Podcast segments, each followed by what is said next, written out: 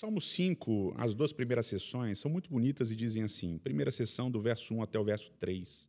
Escuta, Senhor, as minhas palavras, considera o meu gemer, atenta para o meu grito de socorro, meu Rei e meu Deus, pois é a ti que eu imploro. De manhã ouve, Senhor, o meu clamor, de manhã te apresento a minha oração e aguardo com esperança. Comece o seu dia clamando. E aí depois o salmista descreve uma situação não muito boa. Ele diz do verso 4 ao 6: Tu não és um Deus que tem prazer na injustiça. Contigo o mal não pode habitar. Os arrogantes não são aceitos na tua presença. O Senhor odeia aqueles que praticam o mal, destrói os mentirosos, os assassinos, os traiçoeiros. O Senhor detesta esse tipo de gente. É interessante porque aqui ele é muito forte, é uma linguagem muito forte descrevendo aqueles que Deus não gosta.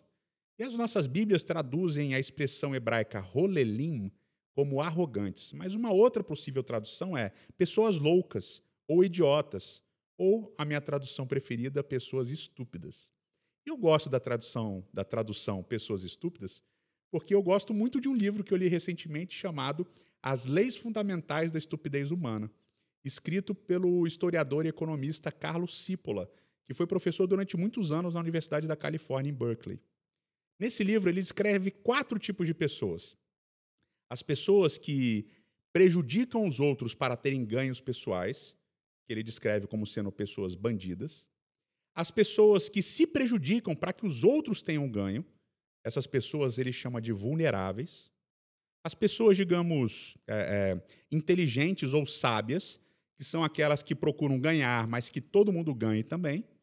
E, por fim, obviamente, as pessoas estúpidas, que são aquelas que não ligam de se prejudicar para poderem prejudicar as outras pessoas. Então, basicamente, o salmista aqui vai nos aconselhar o seguinte: não seja uma pessoa estúpida. E esse é o conselho de Salmo de Salmos para você hoje.